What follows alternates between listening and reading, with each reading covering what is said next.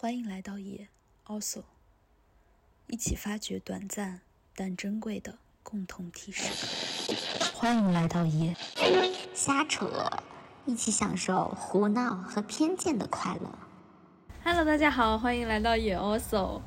呃，今天是我跟妍妍的播客时间，双人播客。对大家好，我是妍妍，大家好，我是橙子。带着浓重的鼻音和大家见面。今天我们呃想，就是之前看到有一个比较火的词叫配得感嘛，其实我之前都没怎么听说过，对，其实我也不知道这个词是来自于哪里，可能是心理学，也可能不知道是什么，不重要哈。反正我们只是想借这个词去借题发挥一下。然后呢，这个词，呃，它是那个配，就是你配不配的那个配，配得感。它大概就是说一种，呃，你你的人生当中秉持的一种呃思维吧，就是比如说，当你得到了一些很好的事情，在你身上发生了一些很好的事情，然后你运气很好呀，或者是赚到了很多钱啊，或者是有呃人来爱你的时候，你会不会下意识的觉得这些是我值得拥有的，I deserve，或者是你非常的惶恐，就就刚刚说的是配得感，然后如果是低配得感的情况下，你可能就会觉得很惶恐，嗯。就是哎呀，可能，呃呃，我何德何能能获得这些？是不是马上有坏事要发生，要中和掉这一些运气？或者是说没有办法完全的享受，会有点患得患失，对常常感到患得患失。对，就处在一种很不真实的感觉，就一直在担心未来的失去了，就可能这样。那高倍高配得感就是与之相反的一种状态，非常的从容，非常的理所应当的接纳这一切，就是我就是值得的一种状态。但你刚刚说的时候，我突然在想，其实它会有一个反面，它的反面就是低配得感的人，当他在遭遇不幸的事情的时候，反而会觉得、就是，果然，对，果然如此。或者甚至是觉得说，那我就发这种事情发生在我身上一点都不奇怪，他也会比较少的去反抗一些发生在自己身上不好的事情，会觉得可能是自己的原因。对，嗯，对，甚至可能在就比如说一个好的东西失去了之后，反而松了一口气。嗯哎，呀，我担心的事情，哎，它终于就是砸下来了。是的，其实这种我觉得在很多恋爱关系里好像也会出现，就是有的人会经常把恋爱搞砸。是的，是的，配得感其实是方方面面的，就是包括金钱、工作、事业，还有人际关系这些都有。其实我感觉跟我们第零期所讲到的，就是关于邱妙金和他的书里面所展示出来的一种呃思维，其实是其实是同一个意思。嗯，因为邱妙金他就是一个很低配得感的人，是的，就是对于幸福有一种恐惧。对，就当时我们称之为一种对于幸福的恐惧和就是我们当时是怎么说的来着？就幸福是需要很努力去，就是幸福也需要勇气去对对对接纳和享受。对，其实就是这个意思。然后，但是配得感这个词也挺也挺有意思的吧，算是从另一个角度去呃阐述这件事情，去提供一个新的思考的角度。反正我觉得我们俩是配得感比较高的人。我觉得我现在来说的话，我觉得还是比较高的。有段时间在爱情上比较低，但是我在比如说在从小的这种学习和自己关于自己能力到工作这一块，就一直是比较高。嗯，嗯，但我们相对来说应该还是算配得感比较高的人。对我也是配得感很高，但是我觉得在这个东西上，我也是有很强的复杂性的，就是我可能在有一段时期，以及在表面上看起来配得感非常低，但是我嗯实际上的最核心、最底层的逻辑，我配得感超高。但我在想，你可能比我还要再高一点。对我，我底层的那个配得感是超高的，就是在以前的话，我可能会用自卑和自信去处理它，其实它也是有一定的关系的。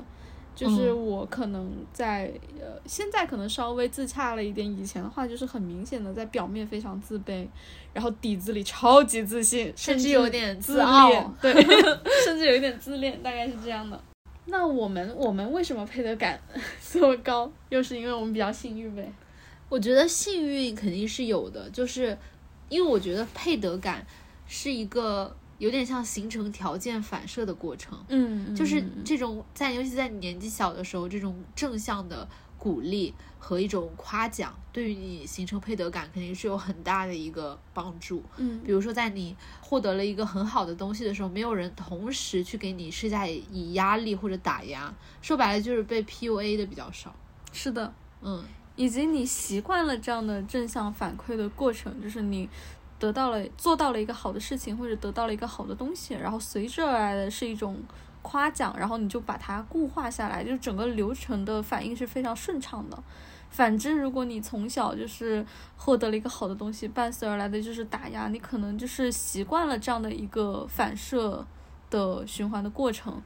我觉得包括像我们在霸凌那一期里聊的一个东西，就是你从小有没有被教育过，说你的存在本身就是很好的一件事情，嗯可能都不是有价值，就是很美好。对，你能够出生在这个世界上也是一个好事。嗯你的存在，你的一举一动，你不需要每一个事情都去审视自己，你是一个整体。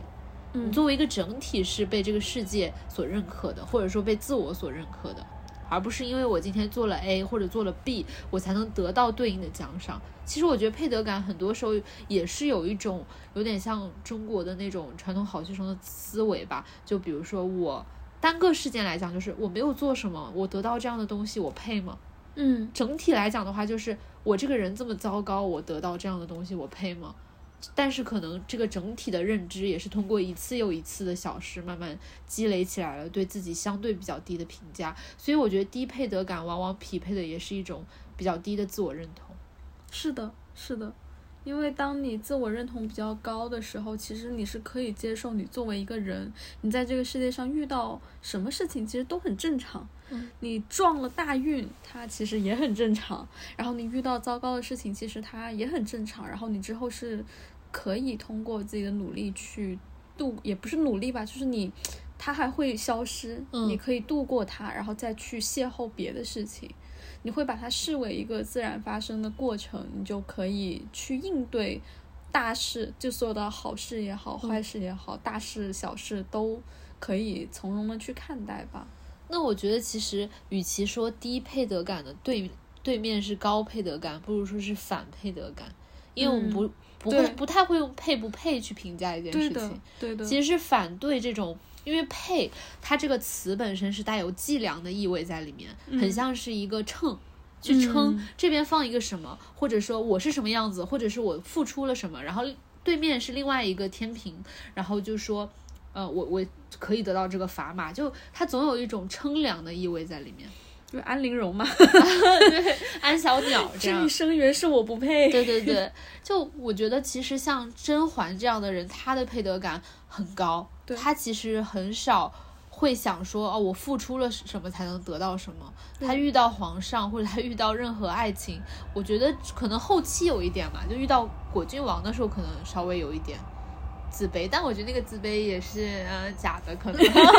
我觉得是假的。对对对，所以我觉得总之来讲是反对这种称量的，对，就是就是事情来了你就应对，对，就是你要把把它维持下去，让它继续发生，就面对好事，嗯或者说你要怎么处理危机，然后你要怎么解决它，就是你满脑子想的都是怎么应对。但是安陵容这个人，他总是先想配不配，对，就是这件事有的事情它发生，它就是随机的，它其实也不针对你个人。但是像嗯安陵容，他就一定会想说，啊，是肯定是跟我这个人有关系，他们看不起我，嗯所以这个事情才会发生，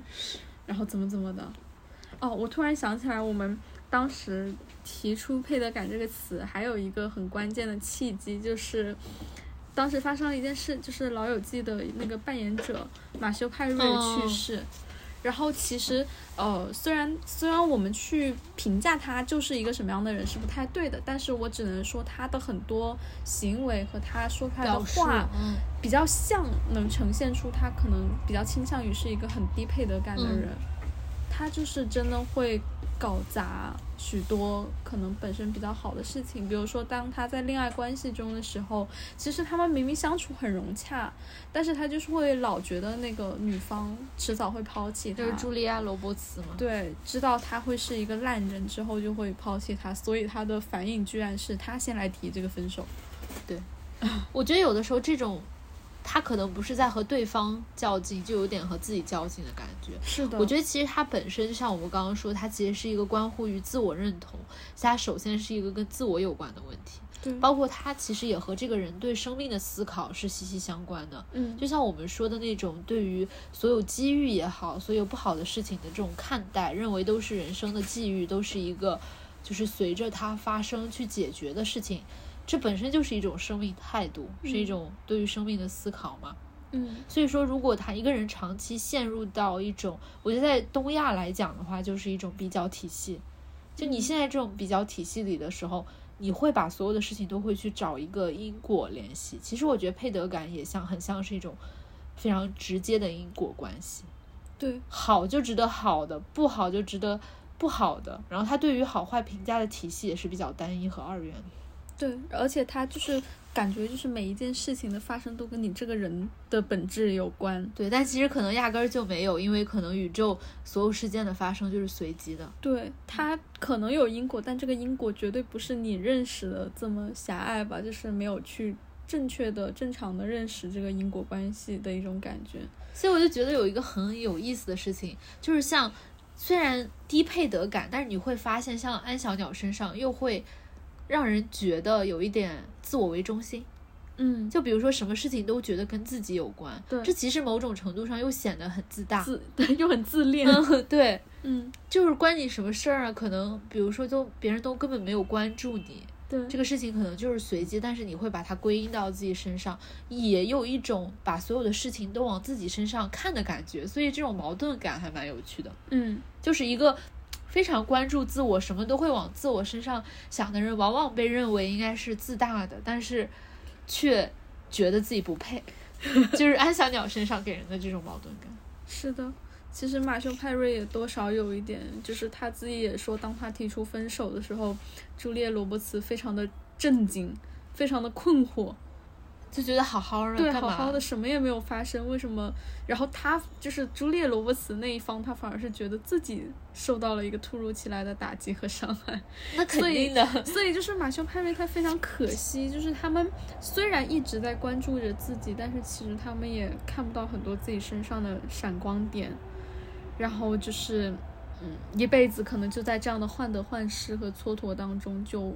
跌跌撞撞的糟糕的过去了大半，嗯。就真的很让人痛心。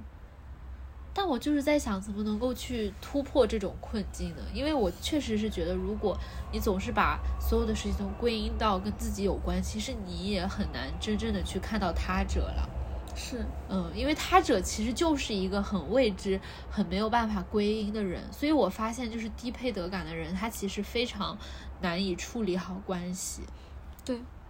从这个角度来看，你跟这个世界和他人的关系，确实也很大程度上是你和你自己的关系。嗯，就是这一切都全部混杂在一起。有没有什么办法可以突破呢？我在想，难道就真的只是经历决定的吗？应该也不是吧。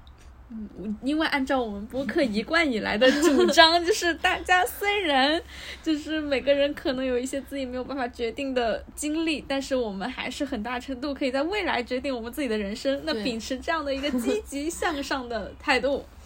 哎，但我们也其实给不了建议，我们只能说一下我们为什么配得感那么高。嗯，对。我我只能，那就我们两个就可以分开讲，因为毕竟我感觉我在工作和学习上的配得感稍微强一些，然后。你在爱情上的可能更高，比我来说，我觉得在大事上我的配得感很高，在小事上说不好。其实我感觉我就是肯定还有一部分是天性了，就是我确实很少去在乎那些我不太认识的人的眼光。嗯，这个确实好像从很小的时候就是这样，这个就忽略不计。但是我觉得在工作上来讲，我觉得这个可能某种程度上源于我对社会。或者对世界的一个认知，它不一定准确，但是我是相信说，总会有一个地方是可以和你匹配，或者是去欣赏到你身上的优点的。嗯，而且可能我对自己的优点本身也比较自信，对，所以我觉得它是两步吧。嗯，第一步就是首先你要找到自己身上的优点，并且相信它是一个优点。嗯，其次就是你要相信这种优点，它是有可能会被一个人。或者是很多人去赏识。但我又在想，他可能有一个前提，就是你首先不能想要讨所有人喜欢。对，我觉得这是我从小到大很就是很重要的一个一个认知，嗯就是我从来都不会觉得我的某一个行为或者我这个人会让所有人喜欢。嗯首先不可能，其次好像也没什么好的，觉得。嗯所以我只需要找到能够欣赏我的那个群体就行了。那在我寻找的过程当中，如果说我经历了一次又一次的找到这个结果，那他就会进一步去加强我的优点，嗯以及加强我的优点可以被别人发现的这种判断。嗯所以就是先相信这智能，然后去寻找。我觉得其实这种相信的感觉也很重要，因为它其实是一种气场。是的，对的，包括一个人如果在一种很紧张的状态下，其实反而有可能会让那些原本可以找到你的群体看不见你。嗯就是你如果试图去讨所有人喜欢，你每次通过察言观色，或者是通过某一种判断，然后想说哦这个人喜欢什么，那我就表现出什么，那反而你真正的优点就被这种讨好所遮蔽了。是的。我我在这上面的相信可能还更极端一点啊！我一直相信的是，就是哪怕你是一个烂人，但是你就是我们大家可以自行代入一下自己过去看过的一些文艺作品，就是两个烂人相爱的那种故事，我就特别吃这个。就哪怕你烂的烂的被全世界抛弃，你还是有可能会找到另一个烂人，你们就是超级适合，然后彼此相爱。我就对这种故事特别相信。但我觉得，得这个就是反过来，你得去讨论什么是好，什么是烂。所以我觉得好和烂是相对的呀。嗯，就是你身上的很多的特点，可能在就算在绝大部分人看来是烂的，也没有关系，是还是很有可能有一个人，至少有一个人觉得他是好，就是好。而且我觉得那样就够了，就是嗯两个人对抗全世界就可以了。就是最极端的情况下，就是这样也 OK，总好过你一个人就是戴上面具，然后讨好泛泛的讨好了，对对对貌似每一个人，但是其实跟谁都没有建立一个深入的关系要好吧？嗯，我觉得是两个，我觉得一个是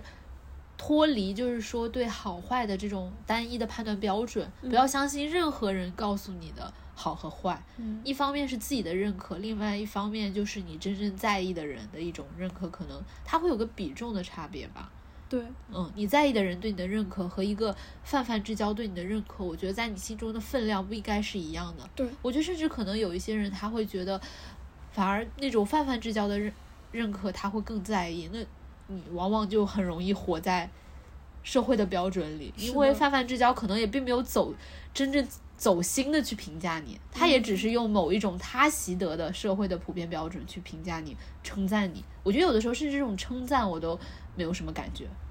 是的，别说批判了，就是称赞我也不能够打动我。对，对，我觉得另外一种可能哦，可能是同一个问题，就是我觉得其实你追求认可，或者说对我们来说吧，就是深度的认可比较有有感觉，对于一种浅层的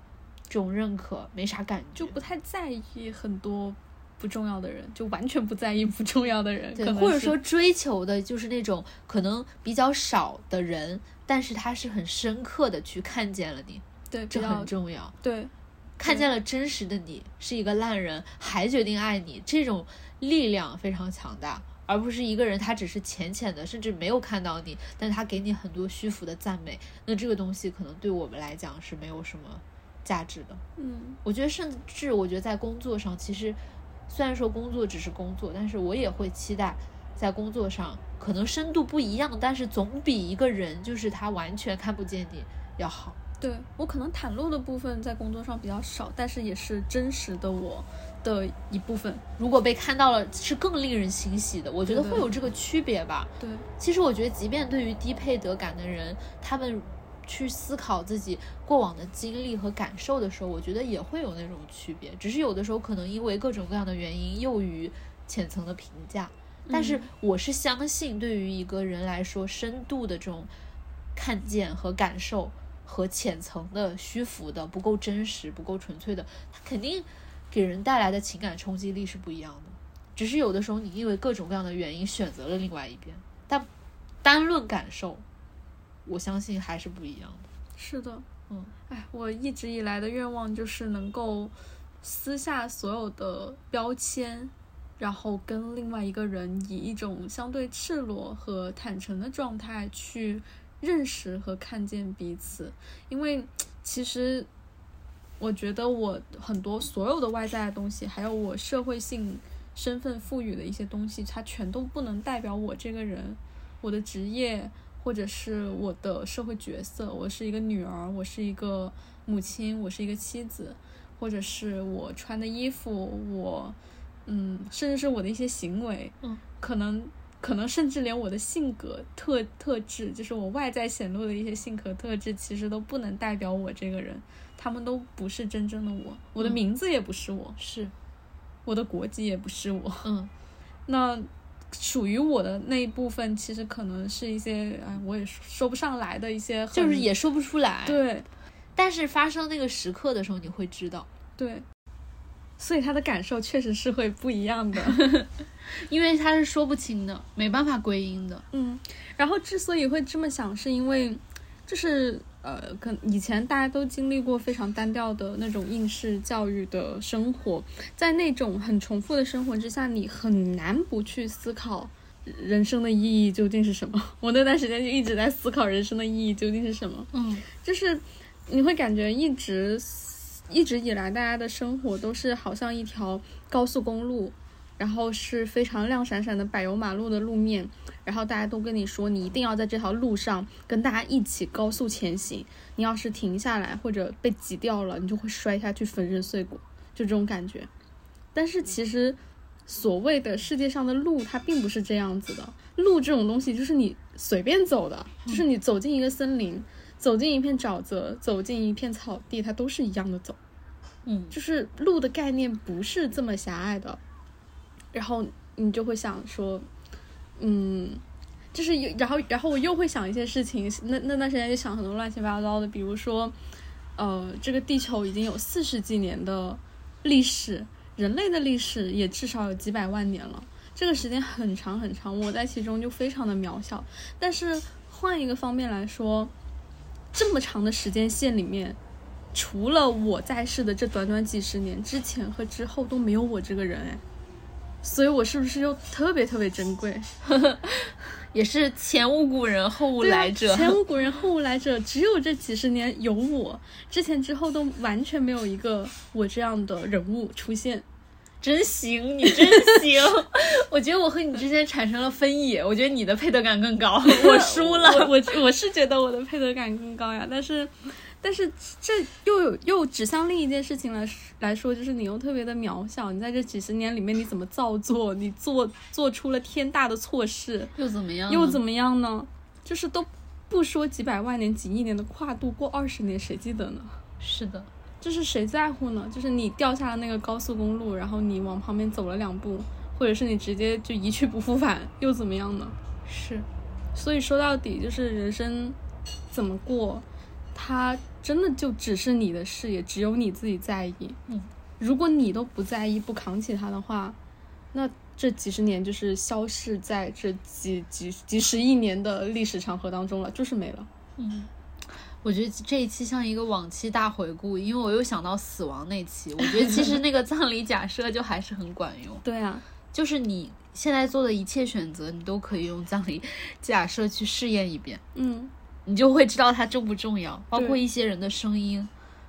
对你来说重不重要？比如说，我觉得对我珍贵的人，他对我的无论好的坏的评价，可能我会铭记一生。但是有一些人的话，可能我两分钟后就忘了。那我为什么要把它就是放在心里？对，或者说这个人在过很一很小的一段时间就和我毫无关联，他对我毫不在意，我为什么要把他的话记那么久呢？嗯，就是其实可以用死亡去倒推。这些事情，你就会更容易判断什么重要，什么不重要。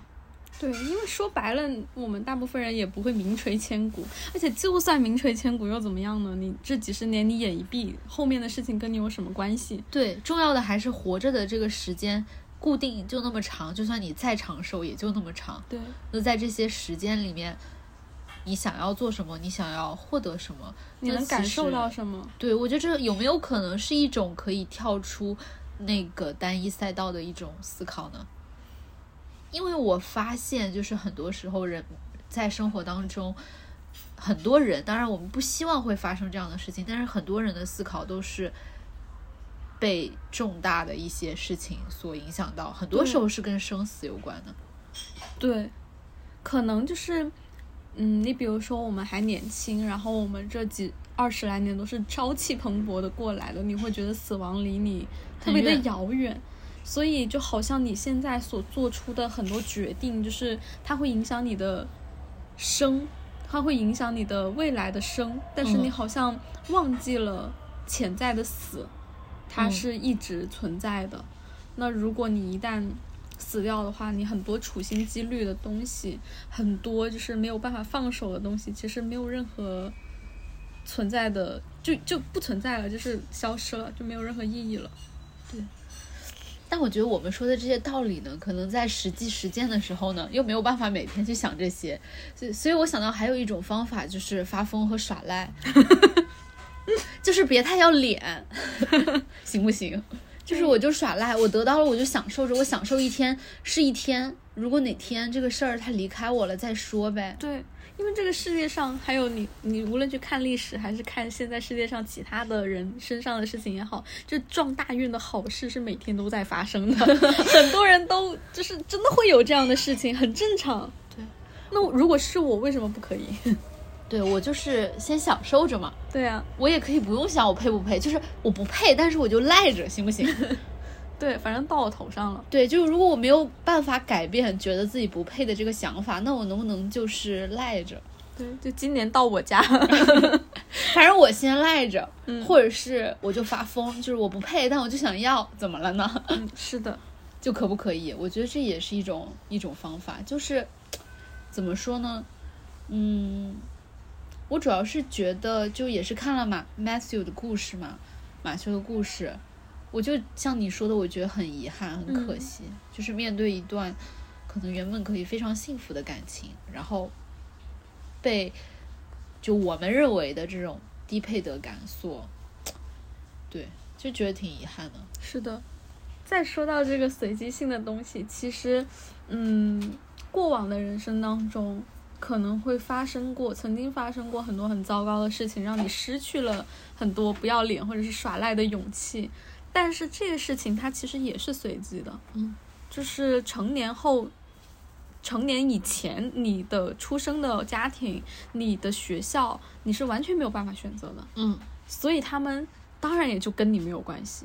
那成年之后的人生，其实你的选择才真正的展开。那其实之后的很多的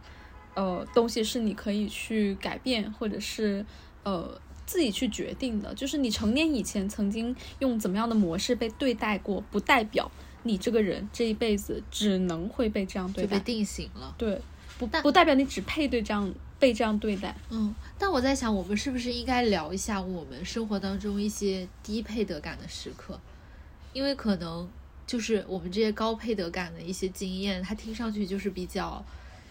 还是有点傲慢，我觉得。嗯，就当然这个傲慢可能基于一种幸运也好，或者什么也好，但是我我们可以讲一下，就比如说曾经在这些方面比较低配得感，但是后面你是怎么去改变和想通它的，是不是会更更有代入感一点？嗯，可以的。你先，嗯你先。好的，我我其实是在之前关于校园霸凌的那一期有一些没说完的部分，就是霸凌的这件事情给我带来的身体影响也是非常长期和严重的，就是我会非常恐惧别人的目光，以及跟他人的眼神接触，就是我会时刻感到处在一种被注视的状态之下。其实这件事情跟嗯跟霸凌时期的一些经历的呃相关性，就是在于我那时候经常会感觉到我的肢体不协调，或者是我的表情不自然，或者是我说的话不太对，而很容易会被挑出来，然后几个人一起围过来笑的那种那种经历让我非常恐惧，然后我就是。会尽力的让自己变成一个小透明，但是你又明知道自己没有办法缩小，我那时候就特别渴望缩小。然后到到现在也是，就是当我走在街上，或者是我处在任何一个只要有别人的环境里，我就会感觉到有目光在伴随着我。嗯但是我又非常害怕去确认，就是我我到现在我也不敢跟路人对视，我就是完全不敢。然后包括我的身体也没有办法放松，就是我走路的姿势或者是我的举手投足，我都会非常的紧紧绷绷。我会时刻去注意我有没有哪些动作，就是会显露出会露怯。嗯嗯大概就是那样。就是在这个方面我，我真的是配得感很低。包括就是刚出来工作的时候，其实也是，就是我也确实一开始会被那种对于应届生的 PUA 洗脑，就是你没什么经验，然后呢，什么企业还要来培训你，然后他们也付出了很多，嗯然后你值几个钱，就这样。就我这些想法我都会有。嗯，但是嗯，关于这件事情的话，哦啊，还有一个特别典型的就是我会有那种就是大家所说的面对柜姐的害怕，哦，面对傲慢柜姐，就是比如说当她非常傲慢的看一眼你，或然后觉得者说你看一看你就买不起，就一看就眼神在表达这种。对，或者说这个怎么你都不懂，就嗯正常人的反应，你肯定是会觉得愤怒。就我是消费者，我是被服务的，凭什么要这么跟我讲话？但我的我的反应是害怕，就是我我我我好像真的被看出来了，我买不起，或者是我不懂行，或者是我没教养，或者是之类的，就我会特别害怕这样的场合。嗯我特别害怕去逛商场和理发店，就诸如此类的场景。那现在有克服一些吗？现在是有克服一些的，就是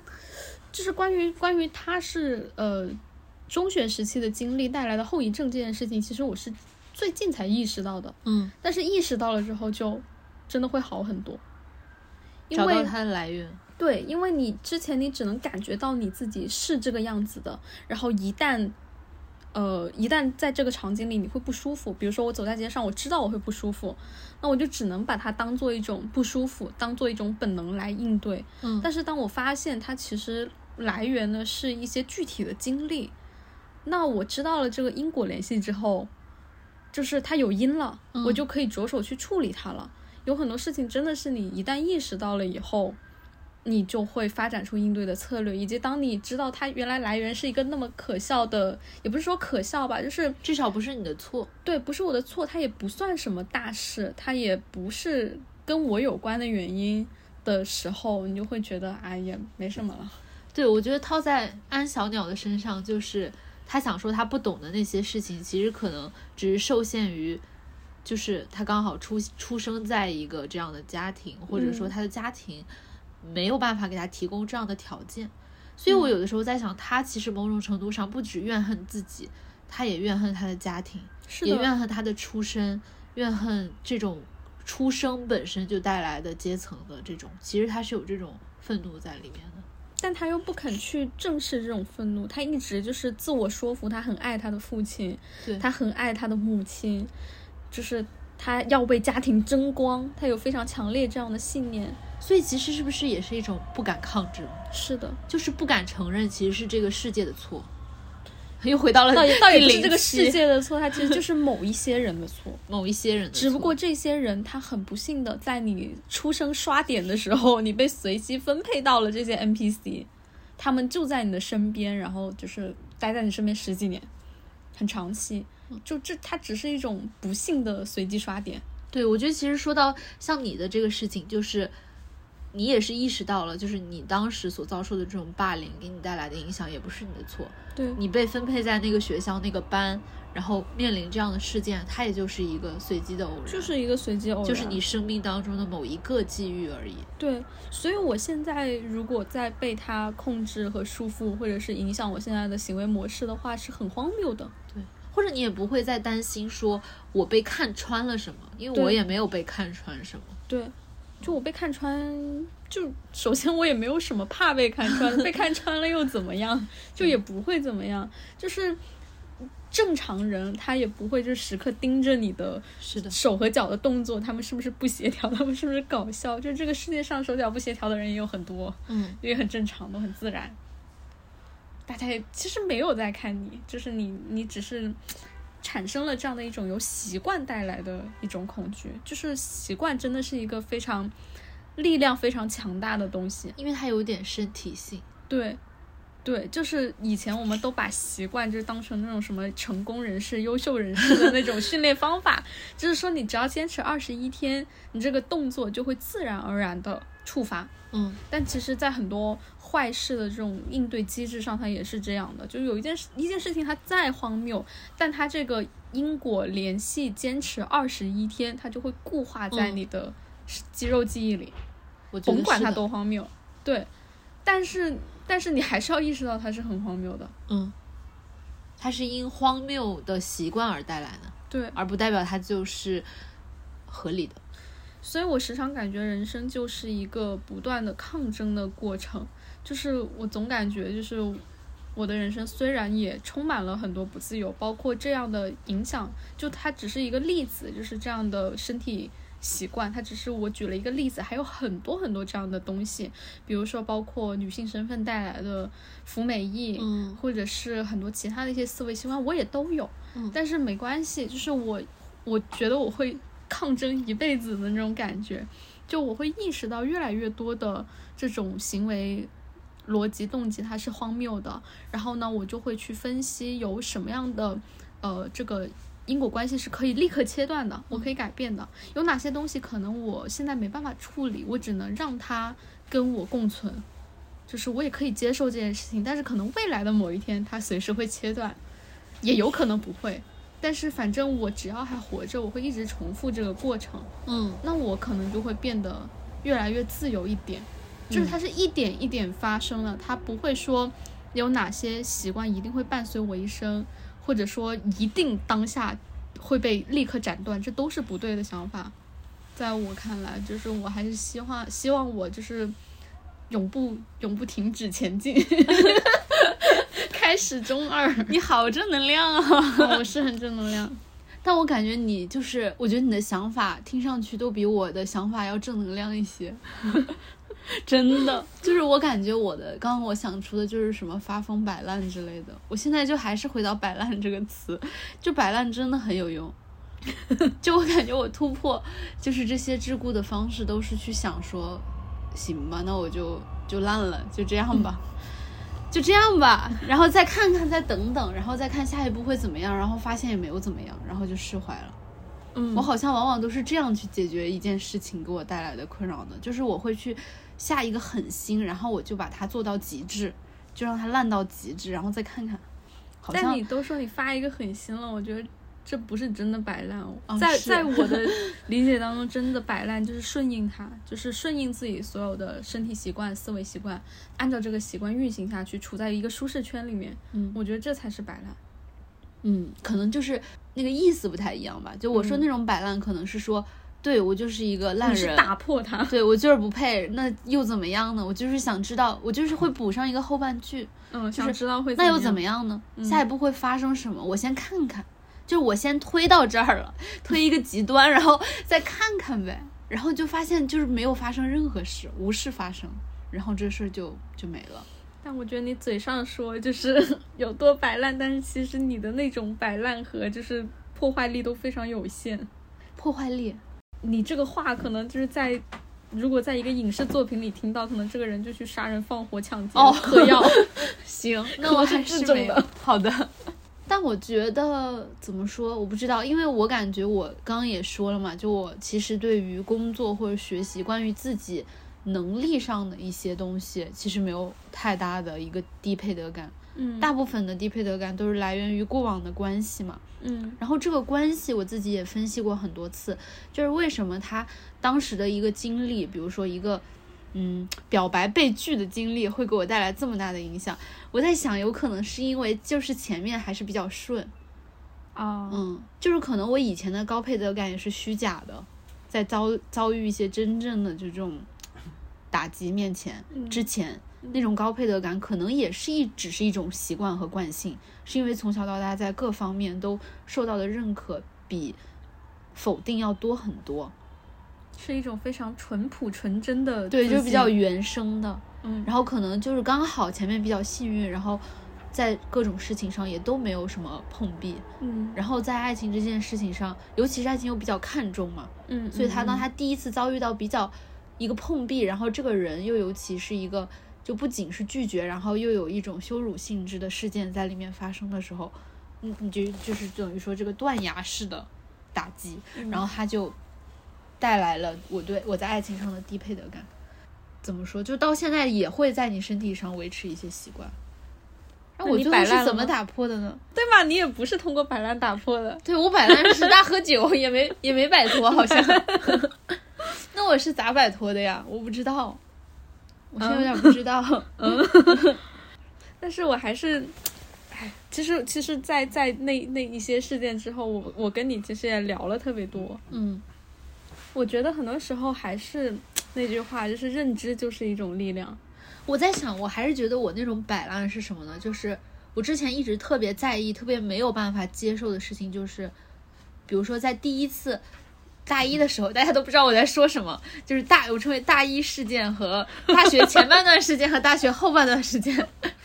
就是大学前半段事件的核心打击是在于，就是我喜欢一个人，但这个人不喜欢我。然后他还羞辱我，这是一个核心的。然后后半段是在于，就是我对一个人这么好，为什么他还是没有办法？就是，就我我觉得那个时候，其实我就是陷入到了低配得感的那种称量的思维里面，因为我会去想，说我付出了很多，我对你很好，为什么这些还是没有办法换回？都甚至不是一个相等的回馈。就是你已经付出了全部，用尽了全力，但是还是没有得到好的对待。对，都不说相等相称了，就是他都没有得到一个好的基本的对待，然后这个时候你就会觉得很容易陷在那个里面。就是不是你就没有办法得到好的对待？对就是你会因此在想，如果我已经做的这么好了，还是没有办法得到的话，那是不是有可能本身我就不可能得到？嗯但我觉得最后的结果就是我在我在想我是怎么摆脱的时候，我会想就是说，那我现在就是发疯摆烂，或者我继续对这个人好，那个时候我已经绝望了，所以我感觉是进入了一个绝境，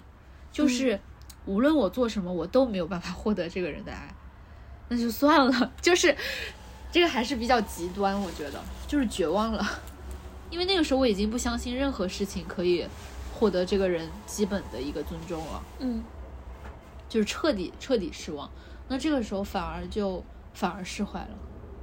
某种程度上也是是被迫的被推到了极端。但是你推到了这个极端之后，就是你最后只能去想你是不被他爱，但是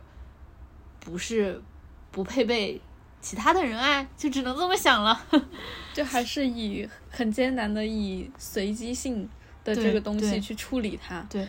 我最后就只能想着随机性，就是我就是倒霉，嗯，好像也没什么其他的办法。倒了个大霉，倒个小霉都是倒霉，毕竟。是倒了个大霉，那就是。对，嗯，就它再大，它也只不过是，就也不是只不过吧，就是它也只是一个随机事件。对，而且我觉得也是因为我虽然当时已经那么状态那么差，但我还是知道，比如说情感关系或者说爱情对我来说是非常重要的。嗯，那我现在赌气说我放弃他了，我不要他了，不相信他了，没有任何意义，因为你没有办法欺骗自己，这个东西不重要，或者是我以后就不再去追求，因为我知道我自己不可能。就是最内心最深处的那个自己，我面对了，嗯，我知道不可能做到，即便我说了也是假的，所以也就对选选择不去欺骗自己了。那你有什么办法呢？那你就只能继续尝试。因为总不能说因为一个倒霉，然后就要在接下来几十年人生当中虚假的度过。是的，它会带来一些不好的影响，比如说你下次再去尝试的时候，你会害怕，嗯，但是还是会去尝试。所以我在想，是不是还是要去面对自己真实的感受，才有可能去判断什么对你来说是重要的。那可能有的人他真的会觉得有另外的东西能给他带来更大的快乐，有没有嗯可嗯能呢？是的，是的，因为每个人，所以说我们一开始也讲了，就是配得感这个事情，它就是很荒谬的，因为没有什么配或不配，就是可能对你来说，呃，很好的事情，对别人来说不是这样的，嗯，所以其实他不应该用一杆秤去衡量，嗯，这个世界上的每一个事物和你自己，而只是说你要怎么看待各种事物，并且放弃其中的很多，而去追求其中的少许。对你只能做一个选择，比如说什么对你最重要，哪些人对你来说最重要。对，嗯，然后做完选择之后，所面对的所有的好和坏，他们很大程度上就是外力造成的这一些事件，它都是随机的，而你其实只能在你自己的范畴能把握的那一部分去努力的做到最好，无愧于心。那我觉得可不可以理解为就是需要学会放弃，是的，放弃是的，才能够去去去拥有天呐好土。感觉我们之前很多的那种困惑和痛苦，都是来自于不想放弃，嗯又想要这个，又想要那个。都想要，都想要。就比如说，嗯，我既想要一段非常纯粹的关系，但我知道这个人不值得，但我还是想要强求，对，还是想要强求一下。或者是你至少放弃某个人吧，就是对对对你尝试也换着来，就是别在一个人身上尝试，是的，先放弃这个人。就放弃那种就是嗯，你只要努力到极致，一定要拿到的那个执念。对，或者是像我这样，就是明知道很多人不重要，但是还是不想放弃他们对自己的评判，嗯还是希望在陌生人、不太熟的人面前前是体面的。是体面的，是优雅的，是、嗯讨人喜欢的。对，嗯我觉得就是一个放弃的过程。是的，嗯虽然放弃的过程也很艰难，也没办法一蹴而就。所以这里面就是又有一个矛盾的东西，很好笑，就是如果觉得自己配得上一切的人，可能才会有低配得感，是不是？觉得自己配得上一切的人，就是努力之后就可以得到任何自己想得到的东西。好哲学啊！我觉得如果你在想说我努力，哪怕努力到极点，但是我就是会有得不到的东西。就像你说的，我觉得我其实，在宇宙当中非常渺小，活在随机性之下，随时就会被任何和被其他的事情统治。嗯至少从事件和物理上来说是这样的。可能你的内心不会被统治，嗯，但是从你遇到的事件和你的物理性质上的生活来讲，其实就是非常容易受到波动和影响的。其实我们没有什么力量。是的，放弃对这种东西的掌控，可能才能获得对自己内心的掌控。因为你总是想掌控一些你掌控不了的东西，对，就是会很无力，会越来越无力。对的。嗯，我觉得有可能是这个样子的。哎，这么说吧，就是最近网上还有一个很火的概念，就是叫重重新养育自己。